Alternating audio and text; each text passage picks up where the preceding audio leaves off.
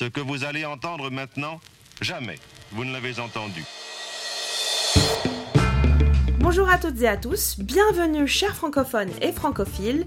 Este es el episodio número 11 de Le Fragnol dans tes oreilles, el podcast del Fragnol.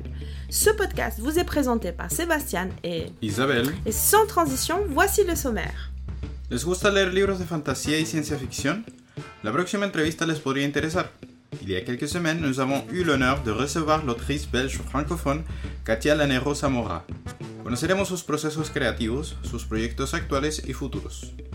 ¿Saviez-vous que Violeta Parra a séjourné à Paris? Felipe, un estudiante de primer año, nos propuso un homenaje a la gran artista chilena recordando su viaje a Francia.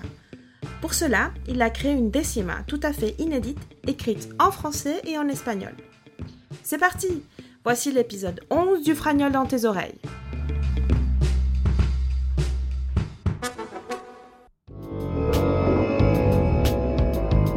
Sébastien, tu aimes bien les mondes imaginaires avec euh, de la magie, des peuples inconnus, des légendes? Oui, bien sûr. ¿También te gusta la ciencia ficción? No sé, como leer sobre futuros distópicos o mundos futuros imaginarios. Sí, o- sí, todo eso me parece muy de mi gusto. Je suis un grand fan de littérature de l'imaginaire. Tu vas être ravi alors. Tuve el gran honor de entrevistar a la escritora belga francófona Katia Lanero Zamora. Ella se especializa en este tipo de literatura. Mais c'est super ça. De quoi avez-vous parlé? Bah, on écoute tout de suite l'interview, si tu veux bien. Bonjour chers auditeurs, euh, chères auditrices. Aujourd'hui, nous avons une invitée très spéciale. C'est une écrivaine belge francophone. Elle s'appelle Katia Lanero Zamora. Alors, je sais jamais s'il faut dire ton nom en français ou le prononcer comme en espagnol. Tu vas nous dire tout à l'heure euh, euh, justement pourquoi tu portes un nom espagnol. Katia, j'aimerais d'abord comprendre ton parcours en tant qu'écrivaine. Comment tu es passée de lectrice à, autrice? Quelle place a la littérature pour toi? Euh, Les romans, euh, les mondes imaginaires? Alors bonjour tout le monde, moi je suis ravie euh, d'être dans ce podcast. Alors euh, moi je suis multiforme euh, et je vais dire que le point commun en fait entre que ce soit la lecture, l'écriture, mais aussi les formats, les romans, les nouvelles, je consomme du podcast, la série, des films, c'est que j'ai toujours adoré qu'on me raconte des histoires. Et j'ai toujours adoré raconter des histoires. Euh, donc, euh, je racontais déjà des histoires bien avant de savoir écrire. Et quand j'ai découvert l'écriture, et c'était un peu comme euh, un pouvoir magique que je découvrais et que j'ai décidé d'utiliser abondamment, puisque j'ai toujours, toujours eu sur moi des carnets, même quand j'étais enfant, où j'écrivais les idées que j'avais. Donc, je vais dire que c'est quelque chose que j'ai fait depuis toujours. J'ai commencé par, comme la plupart des gens, des fanfictions, où je faisais euh, moi-même des aventures du Club des Cinq ou des dessins animés que je regardais. je sais pas si euh, vous connaissez Sailor Moon, mais moi j'ai Ah écrit oui des aventures de Sailor Moon quand j'étais enfant.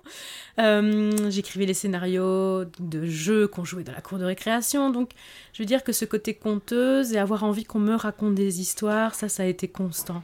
C'est vraiment la matière avec laquelle euh, euh, j'ai passé toute ma vie et la place euh, des livres, et ben, du coup, elle, est, elle a été très grande tout de suite, puisque ma maman euh, est une très grande lectrice, très curieuse. Elle va euh, réussir à nous lire un roman policier, et puis passer euh, à quelque chose de classique, et puis lire un roman d'amour, sans jugement en fait.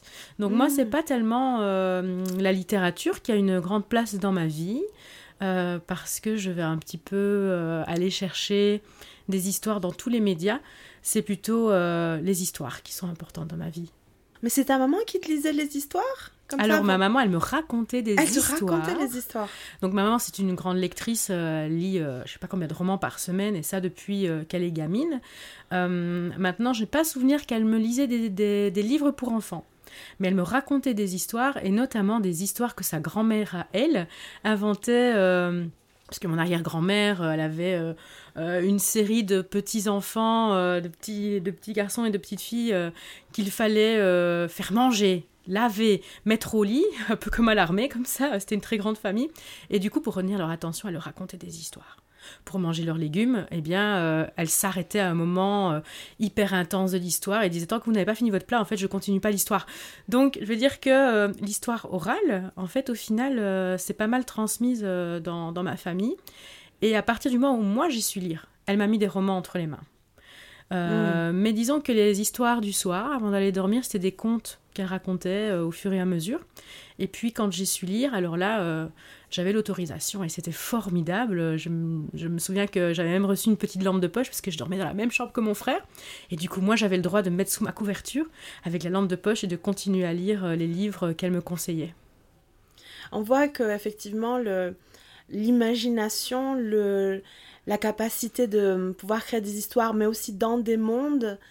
Finalement, c'est ce que tu fais aujourd'hui parce que aujourd'hui tu écris dans un genre ou dans des genres euh, que l'on catalogue comme littérature de l'imaginaire. Est-ce que tu peux nous raconter aujourd'hui ce que tu aimes écrire et pourquoi tu écris ce genre euh, ce genre de littérature là Alors, je crois que j'ai été très vite passionnée par les mythes, les contes, euh, les légendes, par l'histoire aussi. Et du coup, je me suis. Et puis, j'ai grandi devant la télévision aussi. J'ai grandi, mes parents, ils travaillaient énormément. Moi aussi, je suis une enfant de la télé. Et c'était, j'aime bien quand on me dit des jeunes parents qui sont stressés, qui me disent c'est non, pas Moi, d'écran. j'ai grandi à la télé euh, Voilà. toute la journée. et qui me disent euh, ça casse euh, l'imagination. Alors j'aime bien leur dire que moi je passais plusieurs heures par jour devant le. Alors en France le... et en Belgique le club Dorothée, j'imagine Ah que toi oui, aussi. oui, oui. Et qu'en fait bah, mon métier aujourd'hui c'est de travailler avec mon imagination. Donc j'ai, je crois, je crois maintenant en te parlant, Isabelle, qu'en fait j'ai consommé beaucoup d'histoires différentes quand j'étais enfant, adolescente, dans des mondes différents. Et moi, ce que j'ai trouvé dans les littératures de l'imaginaire, c'est vraiment la possibilité d'explorer des thématiques humaines, des choses plutôt graves, mais dans des univers tellement variés euh, que non seulement c'est dépaysant, mais en plus c'est divertissant et euh, ça a l'avantage de nous faire réfléchir sur le monde en général, parce que comme c'est une métaphore, d'une certaine manière, on utilise beaucoup la métaphore pour parler du monde, et ben du coup c'est un voyage infini en fait. Donc moi ce que j'aime quand j'écris, euh, c'est d'aller pouvoir puiser dans les différentes facettes de mon identité, de mes différentes cultures, puisque je suis d'origine espagnole euh, et j'ai grandi, euh, je suis née et j'ai grandi en Belgique, euh, mais euh, aussi euh, de très très euh, exposé à la culture française, francophone.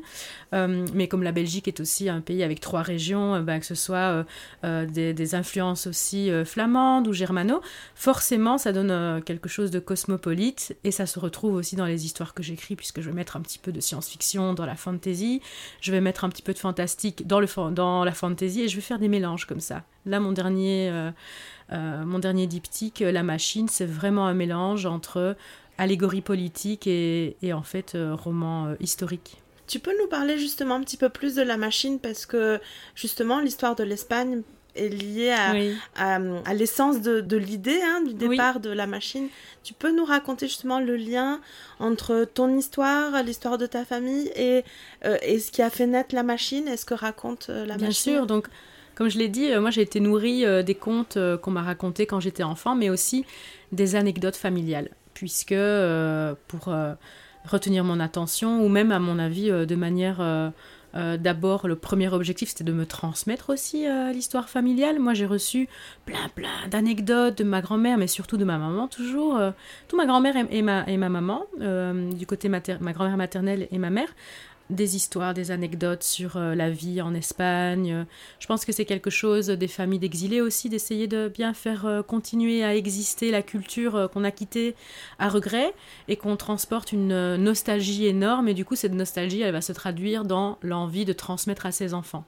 Euh, moi, j'ai été un papier buvard, Mhm. c'est-à-dire que j'ai vraiment euh, intégré euh, toutes ces histoires-là en devant composer avec plusieurs pièces de puzzle parce que je me disais on est on parle espagnol euh, à la maison euh, on mange espagnol mais on est en Belgique mais on parle pas le belge on parle le français mais c'est pas la France.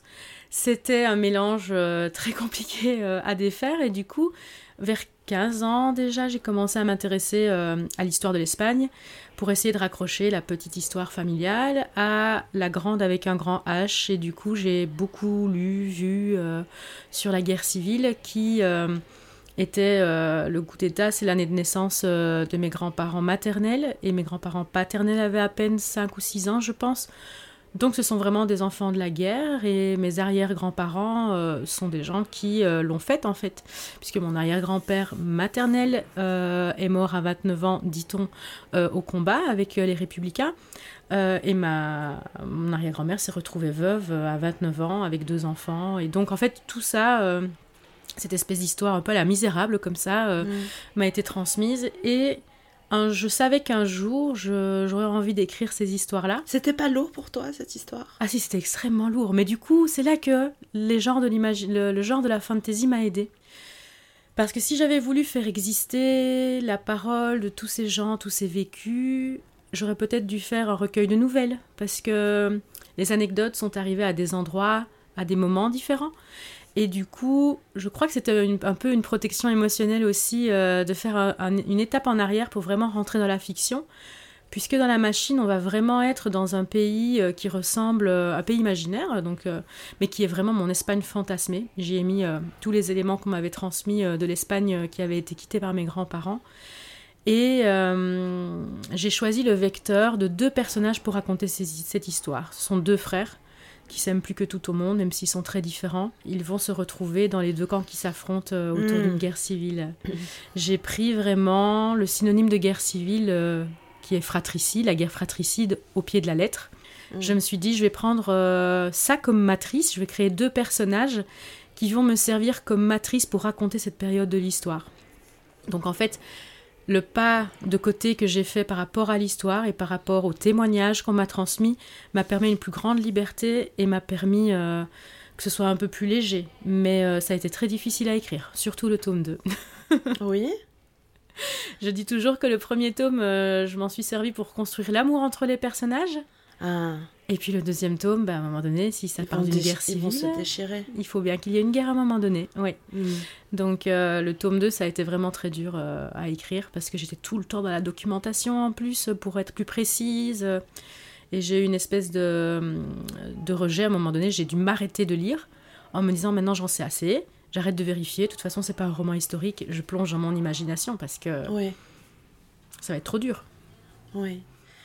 Certains de tes écrits, euh, pas tous, sont pour les, des jeunes lecteurs et lectrices. Euh, est-ce que tu, tu fais attention à certaines choses quand tu écris à ce, à ce public-là ou, ou, pas? Je veux dire, est-ce qu'il y a des, mhm. des, thématiques que tu aimes plus aborder pour les jeunes ou des manières d'écrire? Enfin, Est-ce qu'il y a quelque chose de différent quand on écrit euh, pour un plus jeune public? Alors jusqu'ici, je ne l'ai pas pensé en amont, parce que c'est une fois que le roman était terminé que l'éditeur a choisi pour quel public c'était. Hmm. Voilà, donc moi j'ai écrit les romans, et puis après c'est l'éditeur qui a dit, eh ben, ça va s'adresser à telle tranche d'âge de notre lectorat, ou euh, ça va rentrer dans telle collection, parce que ça va être euh, tel, tel public cible. Donc jusqu'ici, euh, j'ai laissé les romans que j'ai écrits se développer comme je le pensais, sans réfléchir.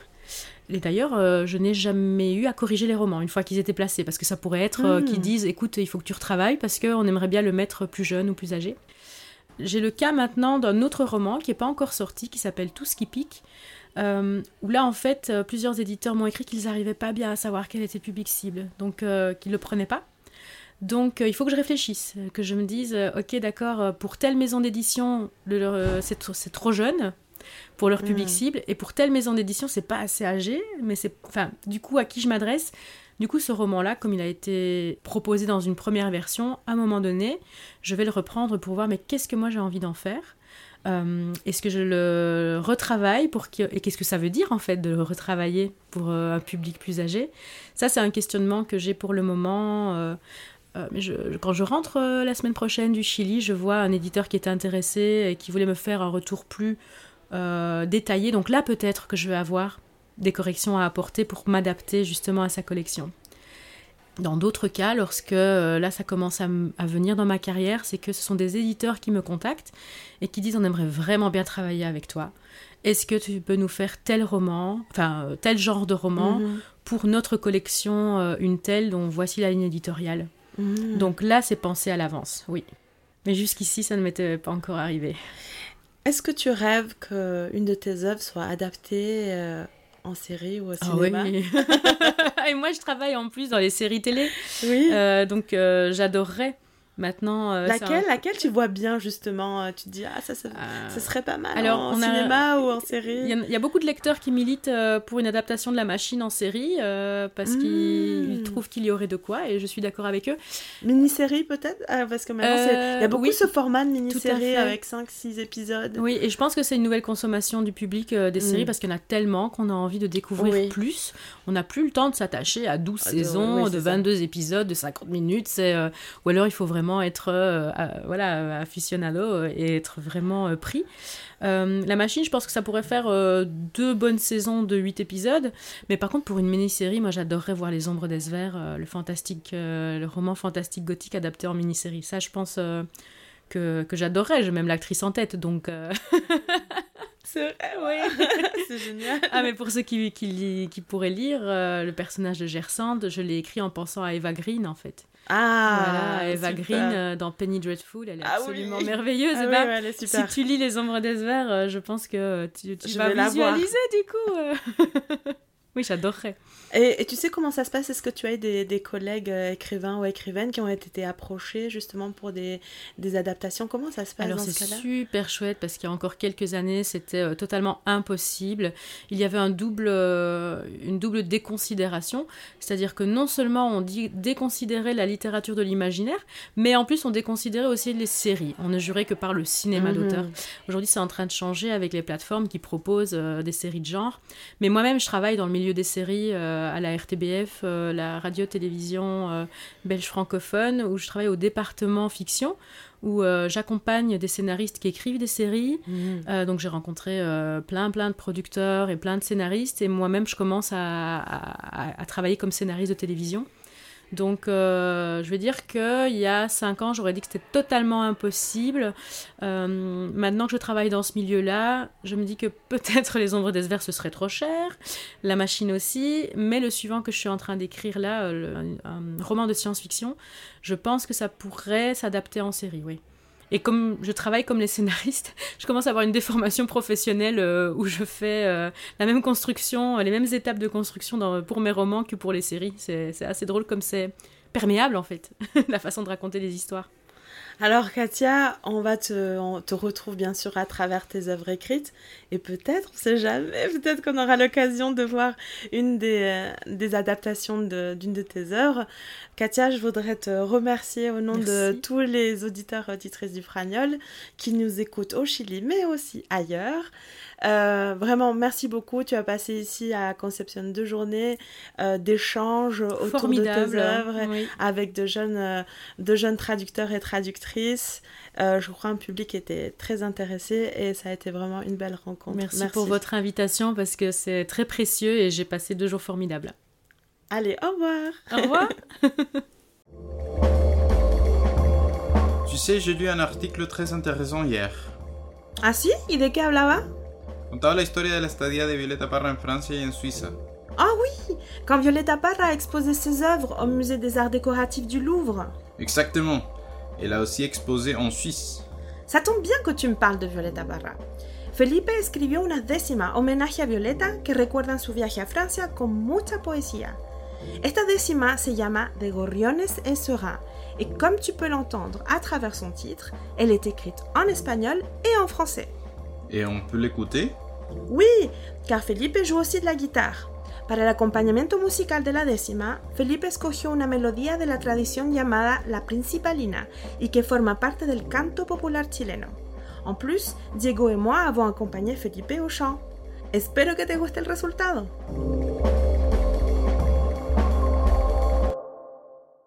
Con mano asosa guitarra, de Maki su corazón, Violeta cruzó la mar a Ville de Papillon.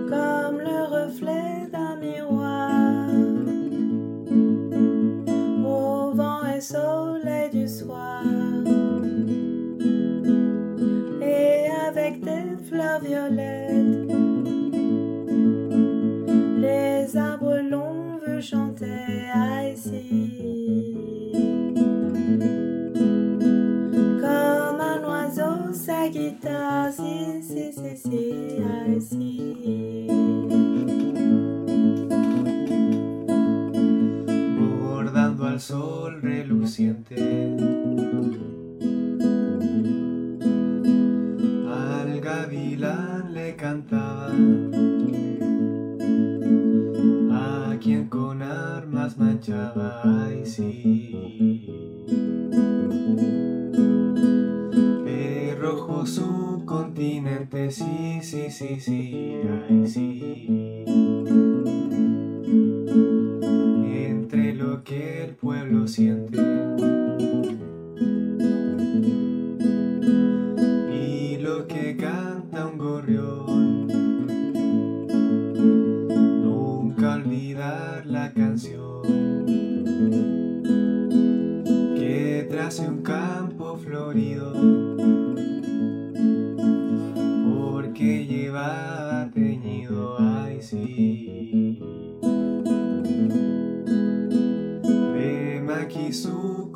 corazón, sí, sí, sí, sí, ay sí.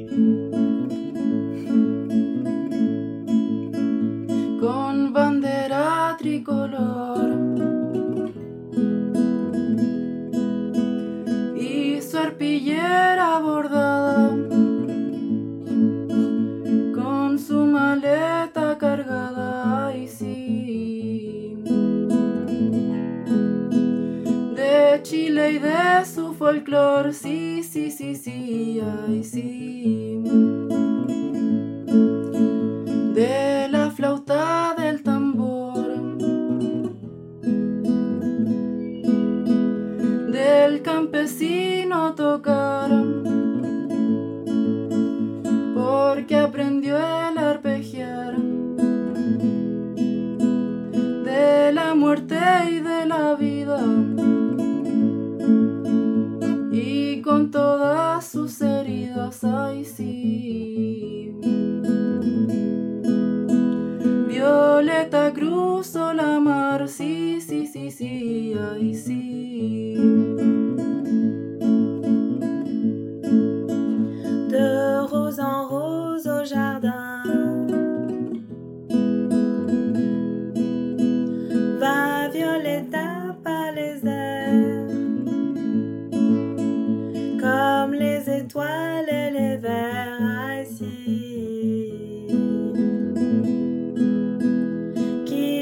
Qui volent comme un serein, si, si, si, si, assis. La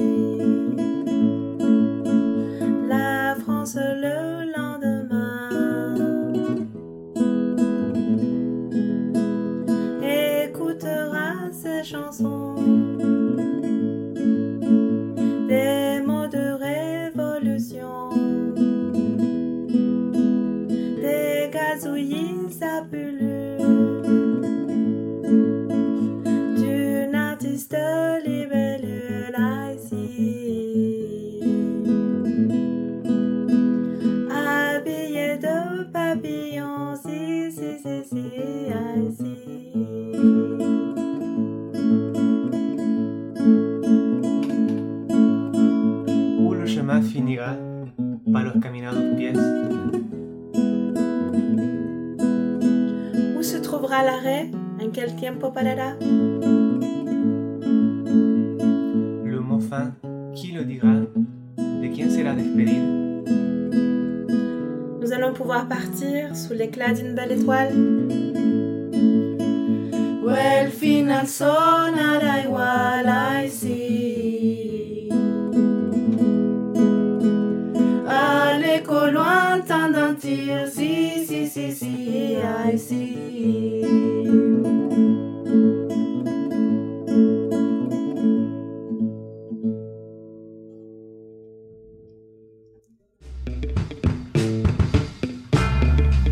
sommes arrivés à la fin de notre onzième épisode du Fragnol dans tes oreilles. J'espère que cela vous a plu. Antes de despedirnos, quisiéramos agradecer a Katia Lanero Zamora por su disponibilidad y participación en este podcast. Oui, merci beaucoup à elle. Nous remercions également Felipe qui a écrit cette décima pleine d'émotions, un bel hommage à cette grande artiste Violeta Parra. Un fuerte saludo a toda la comunidad que sigue el Frañol. Son cada vez más numerosas y numerosos en las redes sociales y en Spotify. Nous nous donnons rendez-vous dans quelques mois pour le prochain épisode. À bientôt!